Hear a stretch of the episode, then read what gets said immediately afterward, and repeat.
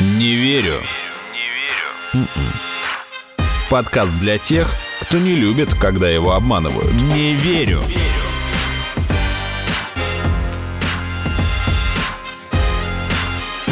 Не верю.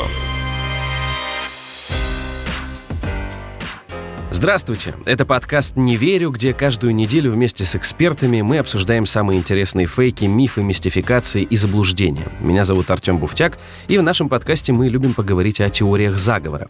Прошлый эпизод был посвящен секс-джихаду и любовному джихаду. Эксперты рассказали, что это такое, как появилось, а главное, что из этого конспирологическая теория, а что ужасная правда. В этот раз мы поговорим о конспирологической войне против ислама, о безумных, совершенно безумных турецких теориях заговора и о неком русском графе, который плел интриги против Ирана.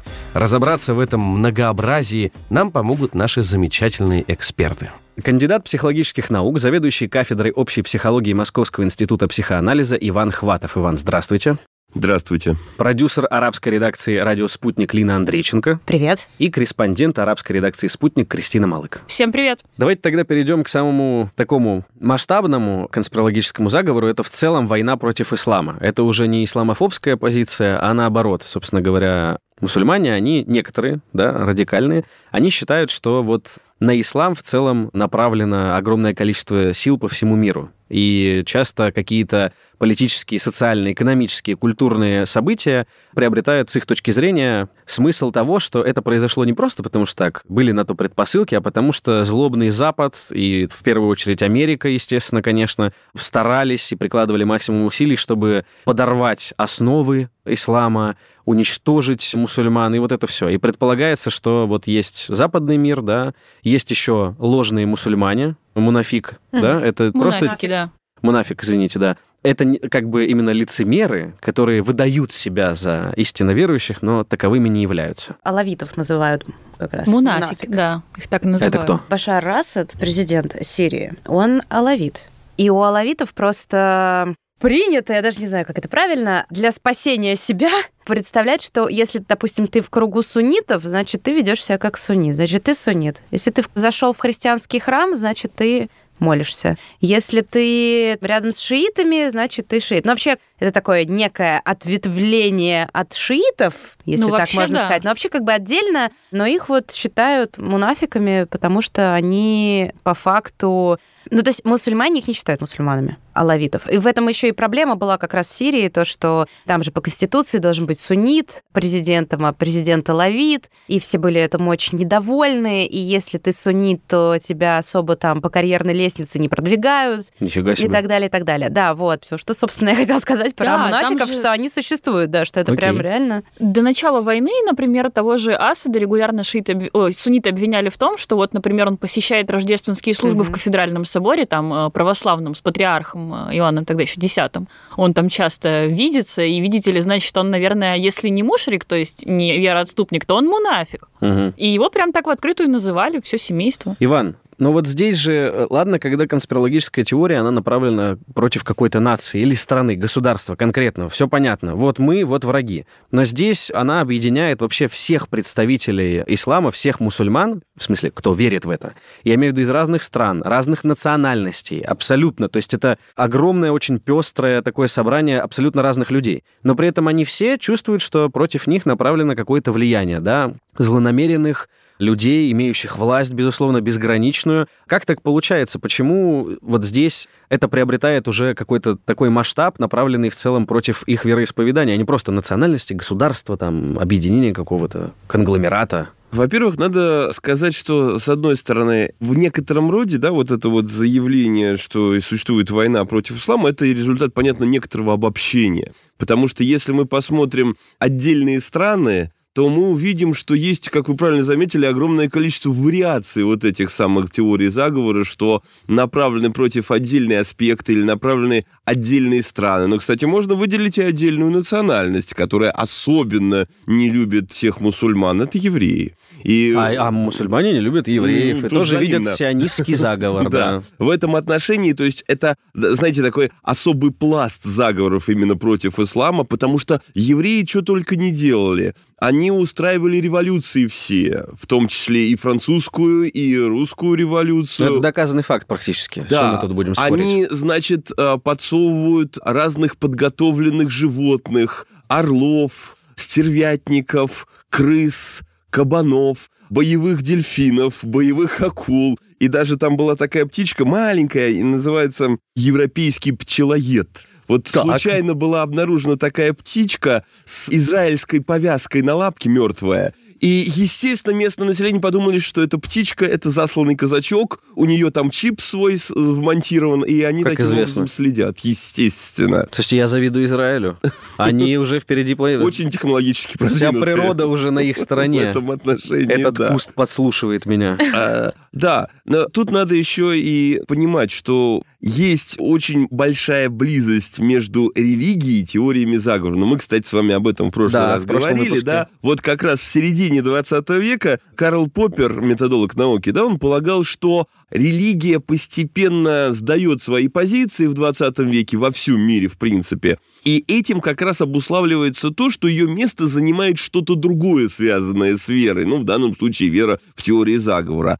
А в общем-то мы сейчас видим, что, скорее всего, Поппер был неправ. Ну, с одной стороны, религия не так сильно уже дает позиции, а с другой стороны, некоторые религиозные концепции и теории заговора, они сливаются в таком экстазе. И одно влияет на другое в данном mm-hmm. случае, оказывается. И здесь ничего удивительного нет, потому что еще с третьей стороны надо понимать, что особенно становление исламских государств, оно ведь напрямую было связано с религией. И в этом смысле именно религия являлась фундаментом, фундаментом угу. для образования государства. И именно поэтому здесь не стоит разделять, да, что это борьба не против конкретного нашего государства, но и в том числе против него. Потому что это, ну, понятно, кто борется. В первую очередь американцы, во вторую очередь евреи, хотя, с другой стороны, можно сказать, что в Америке там те же самые евреи. Но это сейчас. А они же что говорят? Что крестовый поход положил начало войны да. против ислама. Вот это Есть такая конспирология. Зрения, они что... утверждают, что еще тогда, вот уже тогда они поставили целью уничтожить ислам. Хотя, когда я готовился к эпизоду, я находил цитаты на тот момент вот Папы Римского, который в целом призывал христиан пойти войной, но там основной мотив был, а, освободить земли, б, поддержать, собственно, братьев христиан, ну и, г, заработать денег на грабеже. Собственно, для чего нужна война? Чтобы ну, это выгодно. Ну, вот. Там и же, там... на самом деле, какая была история. Блин, как человек с историческим образованием, они за деньгами Давай. шли. Они шли за деньгами ну, просто, на самом да, деле. Им больше да, ничего да. не надо было. Все эти религия, земли, поддержать братьев христиан. А на самом деле там тогда особо не было католиков, а уже в 12 веке у нас в 11 вернее, был первый крестовый поход, произошло уже разделение на католиков и православных. Кристина, ну так можно про любую войну сказать. Им было надо только денег. Ну так можно а, про любую войну сказать. Да, но да пофиг всем было на мусульман. Надо было у них просто отжать деньги. Хорошо. Но сейчас они видят то, что сейчас происходит, как продолжение еще там многовековой войны против них. И это в целом забавно. А это не может быть потому, что, в принципе, мусульмане серьезнее к своей религии относятся, чем Ну так она и моложе, правильно? Мне кажется, они просто проходят сейчас те этапы, которые, возможно, представители других конфессий прошли. Ну, может быть и так, но ну, просто... Один из факторов. Я да, говорю, это может это... быть один из факторов, но мне кажется, что они как-то больше за свою религию держатся в целом. Да, Поэтому, да, если говорят, что, ага, я иду войной против тебя, то они это воспринимают не что они идут конкретно против, там, не знаю, этого народа, они воспринимают это как обиду против своей религии, что для них важнее. Угу.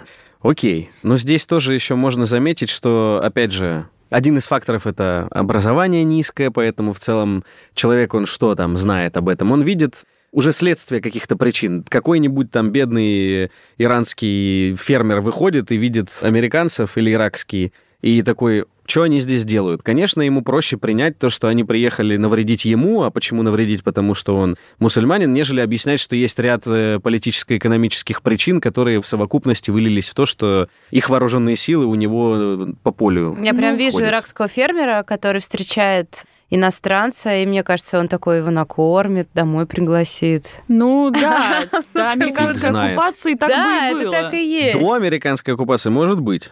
А после он подумает еще. Хорошо, но вот в Афгане, например, я бы не поверил в такого фермера, потому что там как Я бы в Афгане вообще бы фермерам не поверила бы О сейчас том и особенно. речь. Да, и не только Ну, фермерам, там я вообще имею- лучше никому не верить. Я Да. имею в виду то, что тут просто объяснить, ну, как бы человек ищет простое объяснение. Все, Ну, все люди. Я не говорю только они. Мы, мы тоже, мы тоже. Давай. А, в чем фишка ислама? Они воспринимают общество как, в принципе, мусульманскую уму. То есть, как Лина говорила, для них действительно нападение на кого-то это, как правило, даже не нападение на конкретную нацию, а нападение на уму в целом. Они смотрят на это очень широко. Поэтому, конечно же, они сразу привязываются к исламу. Не верю.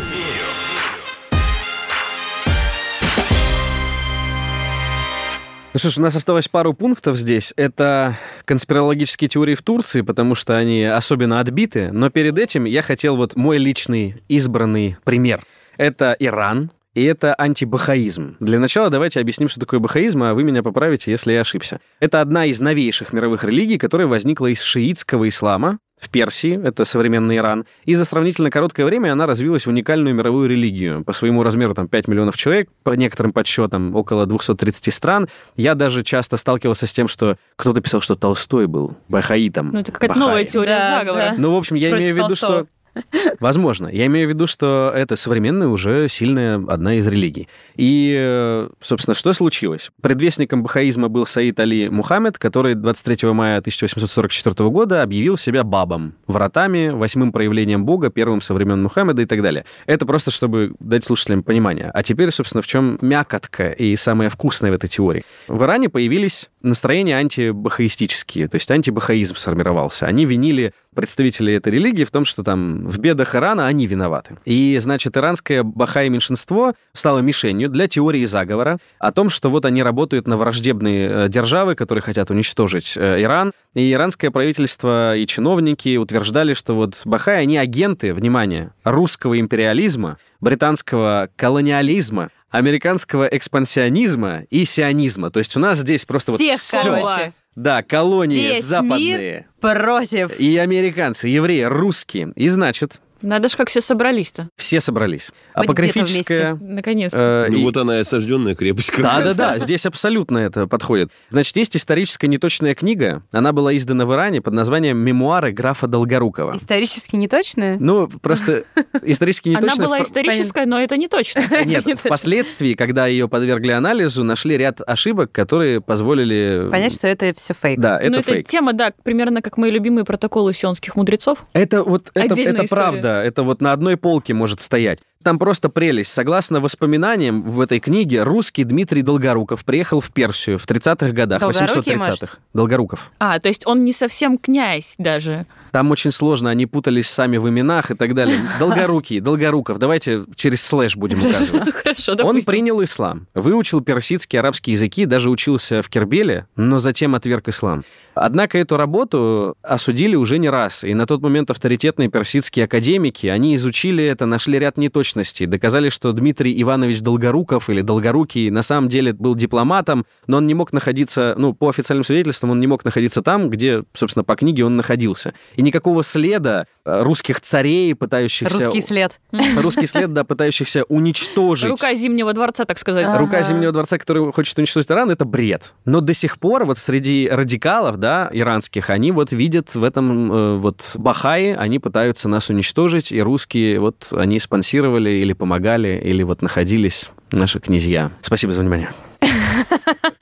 Знаешь, мне что кажется? Часто же в исламском мире воспринимают русских не только как христиан, православных, но и как язычников еще. Почему? Да ладно. Ну да, ну это там пошло там с, с древних времен. было? Давно-давно. Так вот, вот эти вот бахаи, они же похожи, что вот то, что ты сказала, они очень похожи на язычников. Вот, может, они поэтому и думают, что это мы наши... Возможно. Не знаю, ну, бог более солнца. того, у нас же, да, другой прикол есть. Персия, это она, тем более, в конце 19 века, она же делилась между Британской империей и Российской. Да. Там, что те, что те Мгм. пытались свои рученьки туда запустить. И запускали.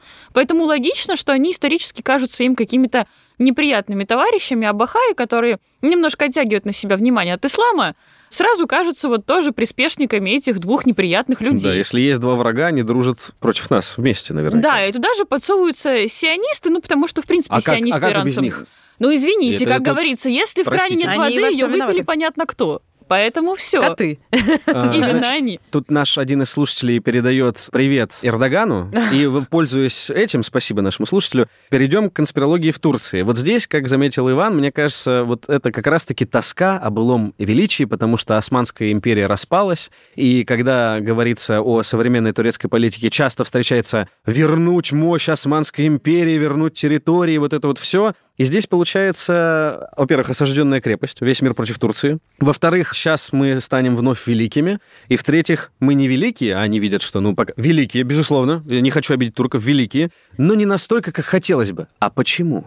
А потому что враги? Потому что враги, и в данном случае как раз-таки вот именно со времен Эрдогана, ну вот как только, да, вот он пришел к власти, это стало подниматься. Потому что, грубо говоря, весь 20 век Турция как-то, в общем, особой роли не играла в мировой политике, и все меньше и меньше становилось ее значение. А вот теперь мы стремимся к себе вернуть былое величие, Да. получается, да, потому что, ну, по большому счету, где-то с 17 века, да, роль Турции снижается, снижается, и все и хуже, и хуже, и хуже. Но реально-то, да, вот э, здесь очень интересный вопрос, потому что империй на момент середины и конца 19 века в мире было много, в конце концов, да, Британская империя, Российская империя, и Османская империя, да, но вот тут интересный нюанс, что теории заговора, вот про Британию тоже отдельно можно поговорить, но тем не менее по сравнению с Турцией это вообще не в подметке не годится. Там гораздо меньше это встречается такого масштаба. И почему-то получается, что вот на осколках одной империи больше возникает вот этих теорий заговора, на других меньше. Но дело в том, что, по всей видимости, еще Британия по-прежнему сохраняет достаточно хороший статус и уровень жизни там благополучный, и люди туда стремятся. А вот с Турцией нынешней в этом отношении все не так однозначно. И в данном смысле, получается, теории заговора выполняют такую компенсаторную роль. Опять Мгм. же, ну, а то, о чем я говорил, да, повышают значимость себя самих в своих же глазах. Это даже вот Мгм. внутри находятся, собственно, те, кто подтверждает ваши слова. Писатель-журналист Мустафа Айкойл, он э, так и говорит, что это заставляет нас, в смысле турков, чувствовать себя важными, что мир замышляет против нас заговор, значит, мы действительно особенные. Тут забавно, что по некоторым подсчетам Турция уступает среди всех других стран Европы только Северной Македонии по медийной неграмотности и количеству фейков в информационной среде. То есть они на втором месте, они практически лидеры. Тут осталось чуть-чуть, чтобы пальму первенства вырвать. Другое дело, что считал это все фонд Сороса, что тоже, конечно... Да, тоже любители пометать фейки, поэтому... Но и они часто встречаются во всех теориях заговора, потому что как без Сороса-то? Ну как же без Сороса? А там в этом Сороса? вопросе получается, чем южнее, тем менее грамотно. Там самые грамотные, если не ошибаюсь, это Эстония и Финляндия. Ну, конечно. А А как иначе? Они, наверное, просто вообще новости не пишут, чтобы не попадать в этот рейтинг. Ну, у них на самом деле, помимо вот, допустим, войны против ислама, помимо в целом э, истории про то, что мы были настолько мощными, красивыми, умными и замечательными, что весь мир решил нас поделить и уничтожить Османскую империю, у них очень популярна теория, что геноцида армян не было. То есть они одни из представителей самых вот ярых людей, отрицающих геноцид армян. В Турции утверждают часто, что это все антитурецкая пропаганда или же заговор армян, что-то одно, или даже сразу, комплекс. Э, И отрицатели геноцида армян, они утверждают, что никакого геноцида вообще не было, а если и был, то он был оправдан. А О, если оправдан, это не интересно. геноцид. Классно. Не, ну геноцид это же когда что-то избыточное, да, по своей жестокости. А там жестокость Ну, была тут было оправдана, просто поэтому- слишком много армян, и Это мы их война. немножко подурезали. Да, ну просто война Подумай. была, типа, вот.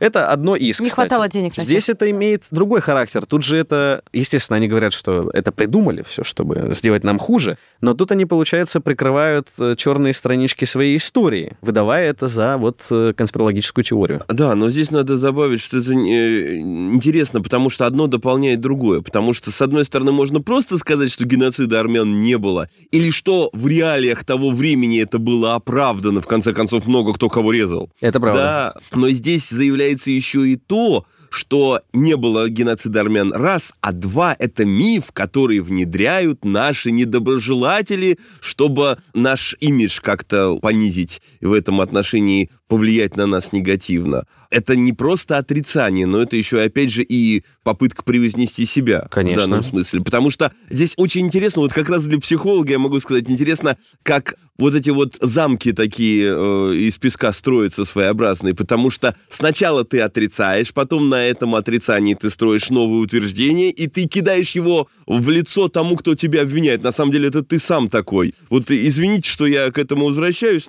Опять же, к ИГИЛ, запрещенной не территории Российской Федерации. Очень любопытно, что некоторые не очень радикальные мусульмане говорят, что на самом деле всех руководителей ИГИЛ посадили на их места евреи. Есть такая точка зрения, что евреи создали ИГИЛ для того, чтобы... Дискредитировать... А, да, дискредитировать мусульман. Обычно ну, про американцев говорят, да. что это американцы, когда они свергли Хусейна и вошли в Ирак, а они, собственно, достали из тюрем всех этих разбойников-злодеев. А сейчас они в Афганистане политики. И в американцы те же самые евреи. А, ну да, точно, еврейское лобби. На самом деле, вспомнила совершенно потрясающую историю, рассказывал мне ее один мой знакомый сириец, я сразу подчеркну, крайне образованный молодой человек. Так вот, он говорил о том, что в Америке на самом деле управляет, внимание, кто? Масад и президент Израиля. Потому что американцы Масад, сами... Э, Масад, слушателей... а, да, Масад это спецслужба Израиля. Угу. Как а, МИР-6, там вот это вот да, да, да. ЦРУ. Да, потому что, оказывается, американский президент сам не способен управлять своей страной, там Конгресс и эти вот бесконечные палаты, они тоже не в состоянии управлять. Ими управляет еврейское лобби, а еврейское лобби поддерживается Масадом. То есть не наоборот исторически, что как бы еврейское лобби дает деньги Израилю, как сегодня там они дали на железный купол, миллиард долларов, совершенно спокойно. И, ребята, нате, ремонтируйте. Ну, с мира по нитке, что? Да, нате, ремонтируйте. Миллиард... Э, какой? Миллиард? Триллион они дали. Они дали триллион долларов отремонтировать железный купол после майских событий. А откуда у них деньги? Потому что станки с долларами кто контролирует? Евреи, конечно. Сами себе напечатали, Израилю передали, да. Не верю.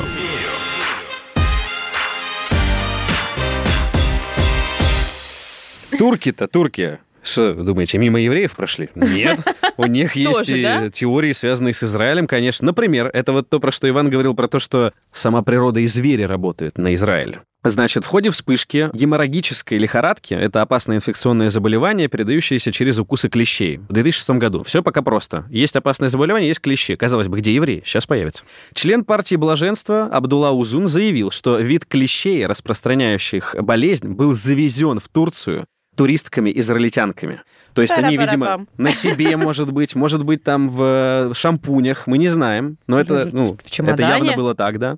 А в 18 году, да, прошло, казалось бы, уже 12 лет, премьер-министр Турции Бинали Илдырын назвал победу Израиля на Евровидении, тут внимание, империалистическим заговором, направленным на то, чтобы Иерусалим стал местом проведения следующего конкурса и спровоцировал межрелигиозный конфликт. То есть это вы думаете песенный конкурс? Думаете, песенки там поют? Это практически горячая точка мировой политической э, ну, вообще-то войны. это так и есть. На самом деле, ну ты же понимаешь, что Он политизированная почти история. прав вообще-то. Хочется с ним согласиться. Но проблема в том, что не хочется быть такой радикальный, конечно, как он но это нифига Хорошо. не песенный Нет, конкурс. это политика там присутствует. Может Да. быть, даже на первом месте, И но это почему не у нас заговор Израиль, понимаешь? А что это не заговор? У нас Израиль почему-то в песенном конкурсе, который называется Евровидение. Европа. Слушай, в Ну, Евровидении, Европа. Так, Евровидении там давно разрешают именно- все. Нет, да. Турция хотя бы частично находится в Европе. Слушай, а Австралия что, где находится? Там Австралия это тоже. просто- Ее нет, это Не. миф. Давайте сразу. Там Австралия есть. Там есть Антарктиды и Австралия Австралии не с нескольких... э, Вы не понимаете, это другое. Да-да-да, нет, Австралия там находится, потому что несколько... Они сами попросили, типа, вот мы не входим ни в какие международные, там, ни туда, ни сюда. Некуда европейские. Да, да, приткнуться. да. И вот, пожалуйста, возьмите нас. Они как бы, ну, окей, хорошо, там хотя бы говорят по-английски. Но если посмотреть на карту мира, Турция хотя бы частично находится в Европе. Но Израиль нет. Давайте Палестину пригласим на Давайте. Евровидение. Кстати, Давайте. в 2000 каком году? Четвертом или пятом? Или в каком году? Вместе девушка, Вместе израильтянка и девушка, палестинка израилька, израильтянка было, и было, было. палестинка. Но они не победили. Ну а кому А была нужна песня о мире и том, что им всем пора помириться? Это, Да-да. Ну вы что? Да-да-да. Мне, Да-да-да. я люблю такое. Ну. Хорошо. Но а можно еще, извините, да, да, да, вспомнить про, естественно, всех наш сейчас мучающий ковид. Вот, тоже это хотела добавить, самое. что тоже, конечно, что, мыши... тоже евреи? Ну, конечно. А ты как думал? Они завезли летучих мышей в Ухань. И Заразили их. Этого я не слышал. Это я... Моссад завез либо, Я Ухань слышал либо мышей, китайцы, говорят, либо американцы. Но, Но вот американцы вот... равно Хорошо, Равно я понял. кто? И в данном случае еще, кстати, в э, исламских странах очень часто говорили, особенно в начале прошлого года, что вот, дескать, а в США-то не так много зараженных, а в основном почему-то все в других странах, это значит, они специально сделали. Ну, потом в США стало так ну, много да. зараженных, что уже все перестали об этом Это специально, чтобы отвести от себя удар. Это просто евреи такие, Ладно. А, Надо, вы, палимся. Вы, вы, в Израиле, кстати же, они быстренько там с этим справились. Да, Но это... потом да, у них опять... за год до ковида вакцина была, естественно. Да, Это все же не просто так, говорят. Это собеседниками очень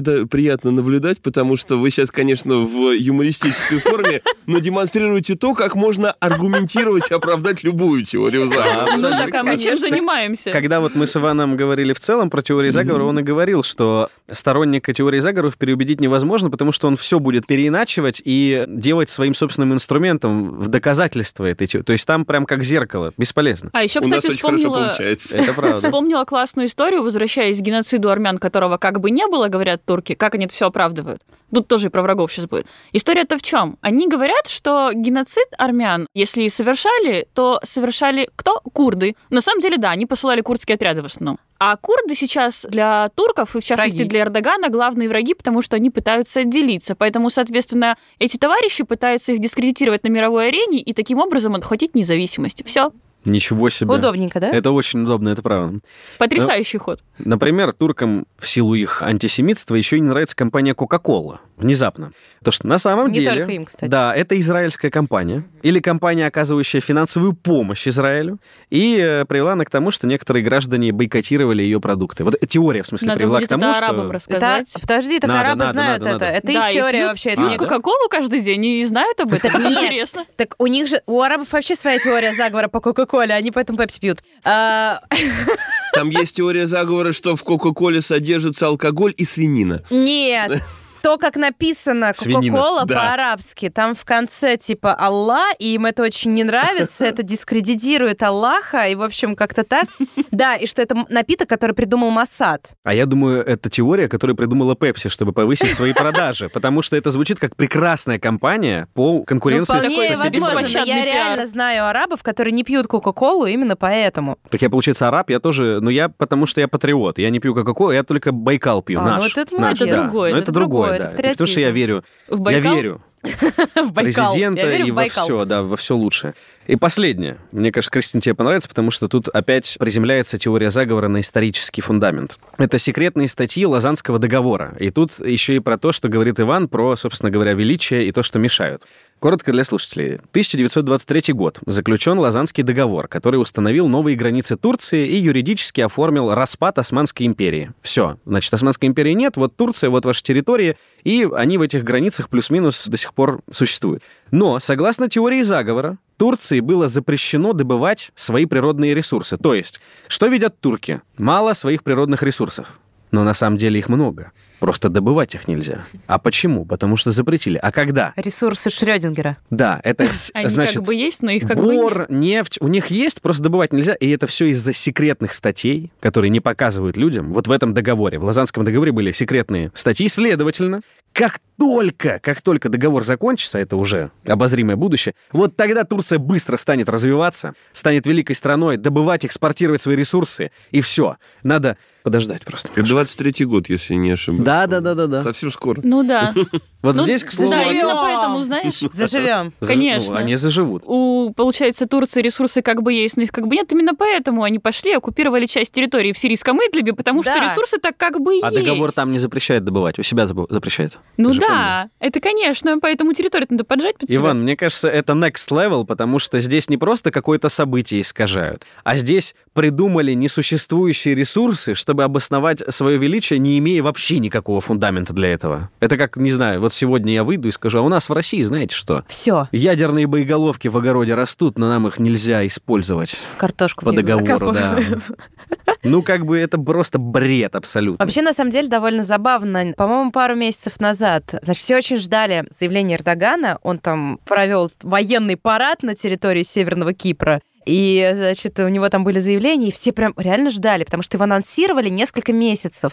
И думают, ну что же он скажет, что же он скажет? И думают, ну сейчас он, наверное, скажет, что все, мы возвращаем себе весь Северный Кипр, там тра-ля-ля. Ну, в принципе, от него ждали этих заявлений. Угу. Он в целом как-то там что-то сказал, что мы будем великими, что мы сейчас заберем себе тут вот то, что вот нам тут вроде как по договору там может быть.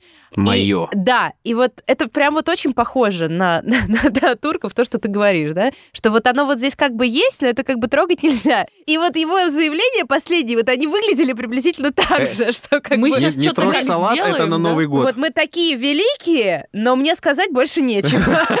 Мы сейчас что-то как сделаем, как сделаем, но я не скажу, Вот вам военный парад. Посмотрите. Странно. Получается, мы такие мощные. Мы можем захватить весь мир, но мы не захватываем, потому что мир нам запрещает по договору.